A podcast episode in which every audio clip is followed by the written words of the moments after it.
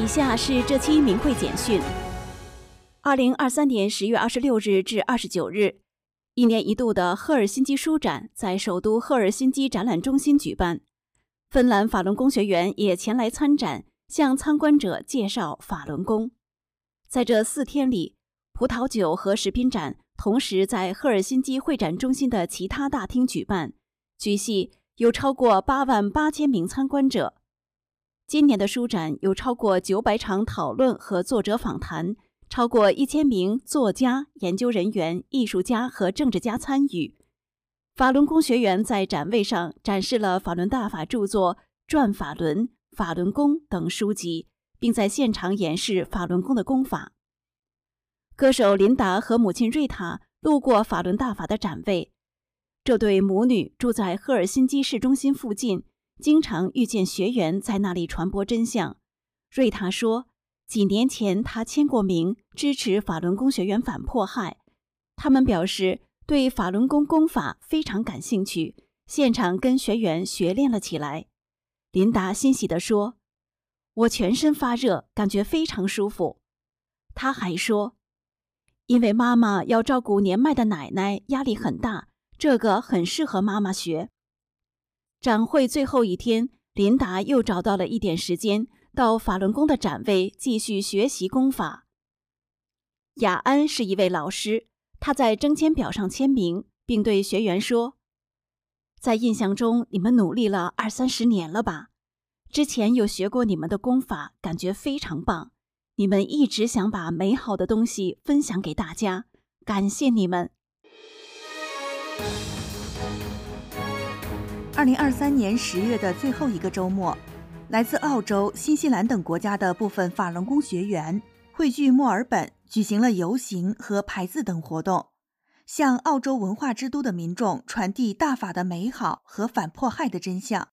同时，各族裔新老学员也相互分享了自己修炼的快乐。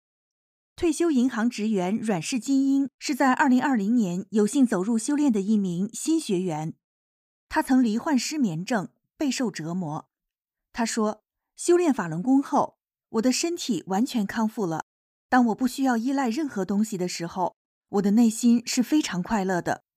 作为新移民，总是要面对一些不可避免的困难和挑战。金英却自信满满，不觉烦恼。一个人到另一个国家定居后，会有很多问题需要注意。我有了大法，只要按照真善忍的原则，就能解决问题。我相信我能在墨尔本这个新城市生活的很好。来自黄金海岸的理查德·萨博今年四十岁，他在一家媒体担任部门总监。萨博从一九九九年开始修炼法轮大法。他说：“我第一次知道法轮大法是通过我父亲。我父亲是匈牙利人，我出生在澳洲，母亲是越南人。在修炼法轮大法之前，萨博性格内向。”不善与人交谈，经常在公众场合紧张恐慌。他说：“修大法帮助我敞开心扉，让我保持冷静，我可以正常的与人交谈，告诉他们修大法让我的身心受益匪浅的故事。自从修炼大法后，在我学习上、处理人际关系上、理解中国文化和我自己的亚洲传统方面，都深深受益。回顾自己的修炼路。”希望自己在今后的修炼中不断提高升华，非常高兴这么多同修聚在一起，这会形成一个巨大的能量场。他说：“我要感谢师傅给我的一切。”十七岁的高中生维奥莱塔·索多里出生后就随父母一起修炼，是从小就得法的年轻大法弟子。十月二十八日，他参加了墨尔本举行的排字活动。他说。在当今社会环境中，每个青少年都想尝试新事物，如吸烟等，很容易受到各种各样的影响或来自同伴的压力。人们容易产生各种情绪，也更容易生气。与他们相比，我自始至终都能保持内心的平静和安宁。来自新西兰首都惠灵顿的斯蒂芬妮·佩格是在2019年10月走入大法修炼的。修炼后。他发现自己变得更积极、更快乐了。他说：“我自己能更好的控制自己的情绪了，变得很平静，和家人的关系也变得很融洽，整个家庭都很和睦。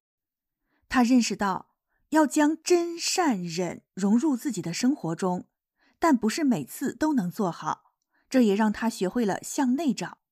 他说：“当我做不到的时候，我可以反思一下当时的情况，下次做好，因为我是修大法的。”不断的修去人心，就会提高。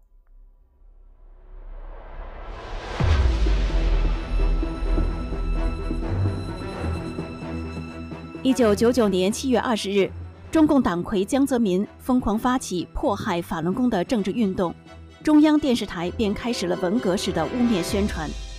然而，真善忍是普世价值，对世人的身心健康、社会道德只有好处，没有坏处。那么，作为头面人物的媒体人，不顾善恶，制造仇恨，推广谎言，对亿万家庭妻离子散、家破人亡、白发送黑发，甚至被作为活摘器官的供体秘密关押，均负有无可推卸的重大责任。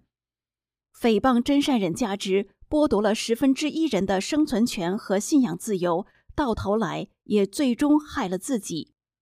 其中，中央电视台新闻联播主持人罗京，男，一九六一年五月二十九日生于北京，祖籍四川省彭州市，中共党员，在中央电视台滚动式的二十四小时播报抹黑法轮功的谎言期间非常卖力。二零零八年七月，罗京患淋巴癌，二零零九年六月五日早晨死亡，时年四十八岁。罗京周围的很多人并不知道他真正的死因，但也有很多人明白，这是助纣为虐和老天爷对着干，让民众仇恨真善人。罗京遭到了报应。又如陈蒙，男，一九六一年八月三十日生，北京人，毕业于哈尔滨工业大学，中共党员。陈蒙一九八五年进入中央电视台，担任记者、制片人。二零零一年一月，任中央电视台新闻评论部副主任，主管节目《实话实说》新闻调查。二零零一年一月二十三日下午，中共导演的所谓天安门自焚事件出台，其后迅速发布的电视录像片就是陈蒙制作的，陈蒙是制片人。二零零八年一月，陈蒙调任中央电视台新闻中心社会专题部副主任。二零零八年十二月二十四日，陈蒙死于胃癌，卒年四十七岁。方鸿进，男，一九六一年出生，也曾是央视的几大名嘴之一，央视焦点访谈节目的元老，主持编播了很多污蔑法轮功的片子。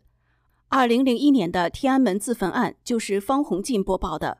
许多中国人在看了这个节目后，从支持同情法轮功变成怀疑和反对。已有大量事实证明，天安门自焚案是江泽民团伙为了煽动仇恨而炮制的栽赃案。这个栽赃案奏效后，对法轮功的迫害不但得以升级，而且不再顾及底线，打死白打，打死算自杀，不查身源直接火化、活摘器官，都是天安门自焚伪案出笼后才得以大面积实施的。二零零三年，方鸿进离开央视。跳槽到当时创办不久的东方卫视，慢慢淡出了观众的视线。二零零九年，方鸿进成为一名被拘留的诈骗犯。几年后，他又被列入网上逃犯的名单。二零一零年，他的妻子对离家多年的他提出离婚。二零一二年离婚。谤佛谤法，罪业如山，这是天理。诽谤真善人普世价值。方从央视红人到身败名裂，报应都是自找的，将功赎罪才能洗清罪业。